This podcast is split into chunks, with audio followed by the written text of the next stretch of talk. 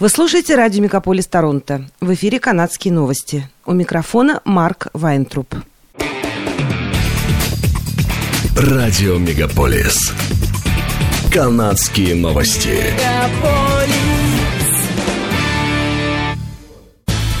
В эфире «Канадские новости» у микрофона Марк Вайнтруп. Агентство Global Affairs Canada сообщило, что еще 9 человек, имеющих связи с Канадой, покинули сектор газа в пятницу. По данным Global Affairs Canada, на полдень пятницы 376 канадцев, постоянных жителей и их родственников, смогли пересечь пограничный переход Рафах. Ранее в ведомстве заявили, что поддерживают связь с 386 людьми, все еще находящимися на территории сектора газа. Премьер-министр Канады Джастин Трюдо призвал положить конец убийству детей и женщин в Палестине. Об этом он заявил журналистам 15 ноября. Все невинные жизни одинаково ценны, как израильские, так и палестинские. Я призываю правительство Израиля проявить максимальную сдержанность, сказал Трюдо.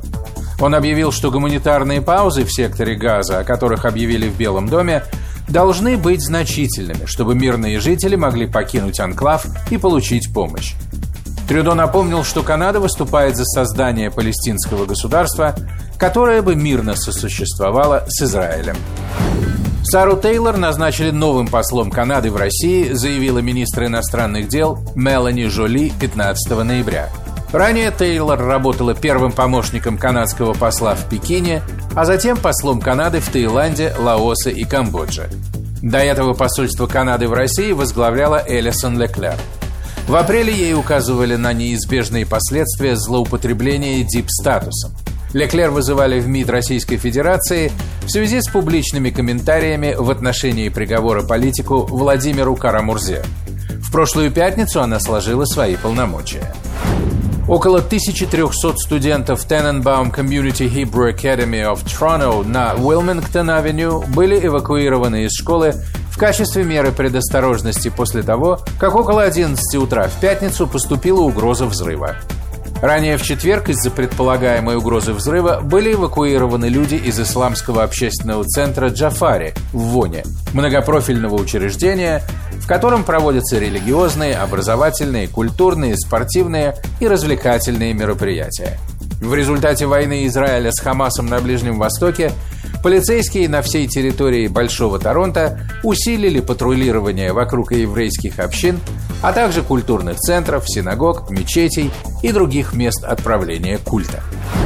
Профсоюз, представляющий более 1200 работников 17 продуктовых магазинов No Frills в Онтарио, установил крайний срок забастовки – 0 часов 1 минута в понедельник – в Юнифор говорят, что переговоры по контракту продолжаются, но работники готовы объявить забастовку, чтобы поддержать свои требования.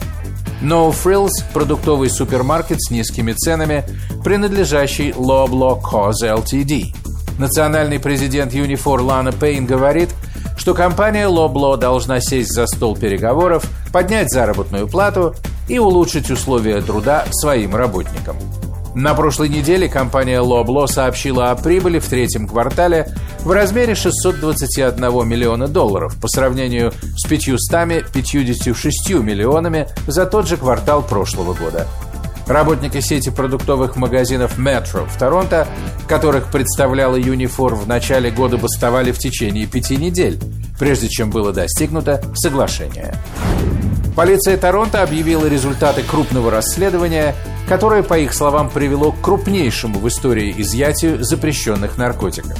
Сообщается, что в ходе расследования, получившего название Project Finito, офицеры изъяли почти одну тонну кокаина и кристаллического метамфетамина на сумму около 90 миллионов долларов, в результате чего были арестованы 7 человек. Наркотики предназначались для продажи на улицах Торонто и за его пределами – и могли бы нанести значительный ущерб нашим сообществам, сказал суперинтендант Стив Уотс в сообщении из Главного управления полиции Торонто. Перехват потока этих наркотиков позволил предотвратить множество смертей от передозировки. Полицейские также изъяли одно огнестрельное оружие, автомобиль и более 95 тысяч долларов США. Подтверждено, что арестованные, а это мужчина от 20 до 43 лет, являются частью сложной сети, занимающейся распространением больших объемов кокаина и кристаллического метамфетамина в Большом Торонто. Крупнейший лоукостер Канады авиакомпания Flair Airlines объявила о двух новых направлениях. Супердешевые рейсы в приморские провинции будут осуществляться уже следующим летом.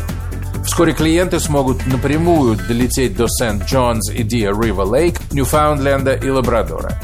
Рейсы между Торонто и Сент-Джонс будут выполняться три раза в неделю с 6 по 26 мая, а затем четыре раза в неделю с 27 мая по 25 октября.